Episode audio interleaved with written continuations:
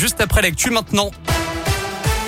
À la une, la ruée sur les serveurs de Doctolib. Vous êtes très nombreux à tenter de vous connecter. 1 200 000 personnes ont déjà pris rendez-vous dès hier pour une dose de rappel de vaccin anti-Covid après les annonces du ministre de la Santé, Olivier Véran. Et aujourd'hui encore, il y a beaucoup d'attentes pour accéder au créneau sur la plateforme. Le Covid qui flambe dans la région. 436 cas pour 100 000 habitants en Ardèche. C'est le département de France avec le plus fort taux d'incidence. On est à 284 dans le Rhône, 246 en Isère et 223 dans l'Ain. Et puis le ministre de l'Éducation, Jean-Michel Blanquer, a annoncé que les élèves de 6e recevront deux autotests par semaine à partir de lundi. Ce sont les équipes éducatives qui devront vérifier les tests fournis par les parents, mesure qui évitera de fermer une classe à chaque cas de Covid détecté. Seuls les enfants testés positifs seront placés à l'isolement. Les autres pourront continuer à aller en cours. Cette semaine, il y a plus de 8800 classes fermées en France pour cause de Covid, 514 dans l'Académie de Lyon.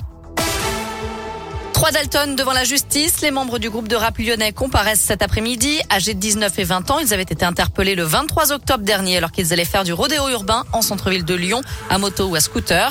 Et puis trois autres Dalton doivent être présentés au parquet de Lyon aujourd'hui. Ils sont soupçonnés d'avoir lancé des mortiers d'artifice durant le tournage de l'émission de Jean-Marc Morandini mardi à la Guillotière. C'est parti pour la collecte des banques alimentaires. Les bénévoles vous attendent dans les supermarchés pour récolter des denrées alimentaires non périssables et des produits d'hygiène. Objectif, venir en aide à plus de 2 millions de personnes. Dans le reste de l'actu en France, une enquête préliminaire ouverte après le reportage de France 2 mettant en cause Nicolas Hulot. Au moins six femmes, dont une mineure au moment des faits, accusent l'ex-animateur et ancien ministre de viol et d'agression sexuelle commis entre 1989 et 2001, des faits que le militant écologiste conteste. Marcher ou courir au profit, de la recherche contre le cancer. Le centre Léon Bérard de Lyon organise demain la deuxième édition de la Scintillante. Chaque année, le cancer touche plus de 400 000 personnes en France et près de 150 000 en meurent. À Lyon, 40 000 patients sont pris en charge chaque année au centre Léon Bérard. C'est le cas de Marion, une lyonnaise de 39 ans. En octobre 2019, on lui a diagnostiqué un lymphome folliculaire, un cancer qui touche certaines cellules du système immunitaire. Marion participe à cette course car pour elle, sans les dons, pas de recherche et sans pas de traitement pour les malades. La recherche pour moi est hyper importante. J'ai bénéficié d'un traitement par immunothérapie que je suis encore.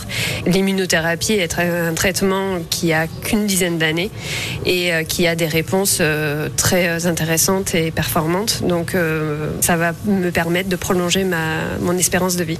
Grâce aux dons et à la recherche, j'ai pu bénéficier de, de, traitements innovants. Et donc je veux que tout le monde puisse avoir un jour, s'ils ont besoin d'avoir un traitement innovant. Donc il faut que tout le monde soit mobilisé autour de ça.